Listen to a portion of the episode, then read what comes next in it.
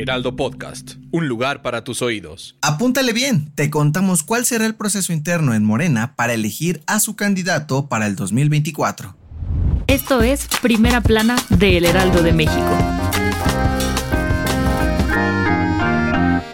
Al fin, luego de muchos rumores, este domingo se llevó a cabo el Consejo Nacional de Morena y se establecieron las reglas y fechas para elegir a la persona que buscará la presidencia de México en el 2024. En conferencia de prensa, el presidente del Consejo Nacional del Partido Guinda, Alfonso Durazo, reveló que en la contienda estarán seis corcholatas. La jefa de gobierno Claudia Sheinbaum, Marcelo Ebrard, el secretario de Gobernación Adán Augusto López, Ricardo Monreal, Gerardo Fernández Noroña por el PT y Manuel Velasco por el Verde. Todos ellos deberán renunciar a sus cargos actuales a más tardar el próximo viernes 16 de junio para participar en el proceso y a partir del 19 podrán comenzar con sus campañas y giras a lo largo y ancho del país. ¿Y cómo elegirán al abanderado?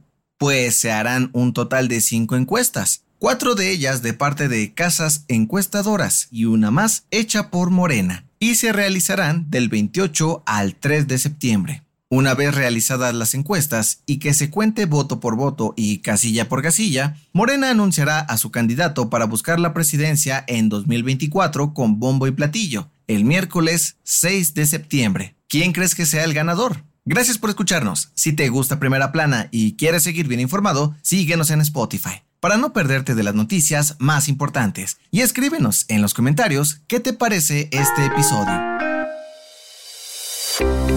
De vez en cuando, el deporte nos regala momentos que quedan grabados en la historia, como este fin de semana, pues Novak Djokovic se convirtió en el máximo ganador de torneos Grand Slam en tenis. Sí, este domingo, el serbio de 36 años, más que jugar contra Casper Ruth en la final del Roland Garros, jugó frente a la historia y luego de tres sets levantó su título número 23. Con este campeonato, Djokovic se colocó en lo más alto de la tabla histórica de ganadores de Grand Slams, superando los 20 que dejó Roger Federer y los 22 de Rafael Nadal con 10 abiertos de Australia, 7 Wimbledon, 3 abiertos de Francia y 3 abiertos de Estados Unidos. Con esto también retomó el primer puesto en la clasificación de la ATP, dejando a Carlos Alcaraz como segundo puesto y Casper Ruud ya en la tercera posición del ranking.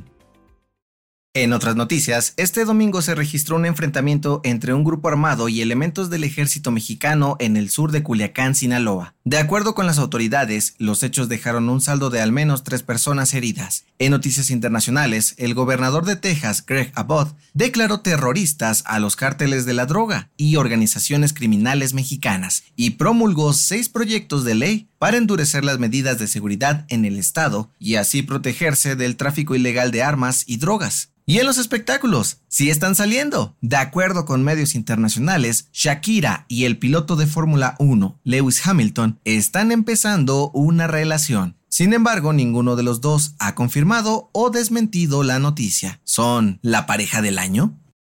El dato que cambiará tu día.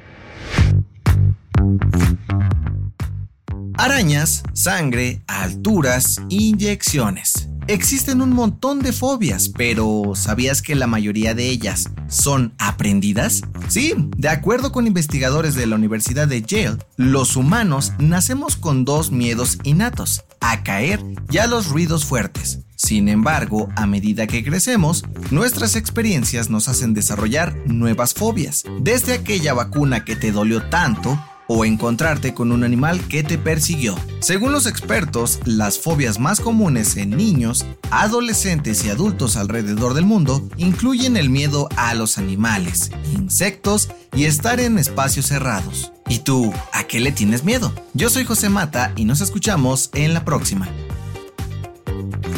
Esto fue Primera Plana, un podcast del Heraldo de México.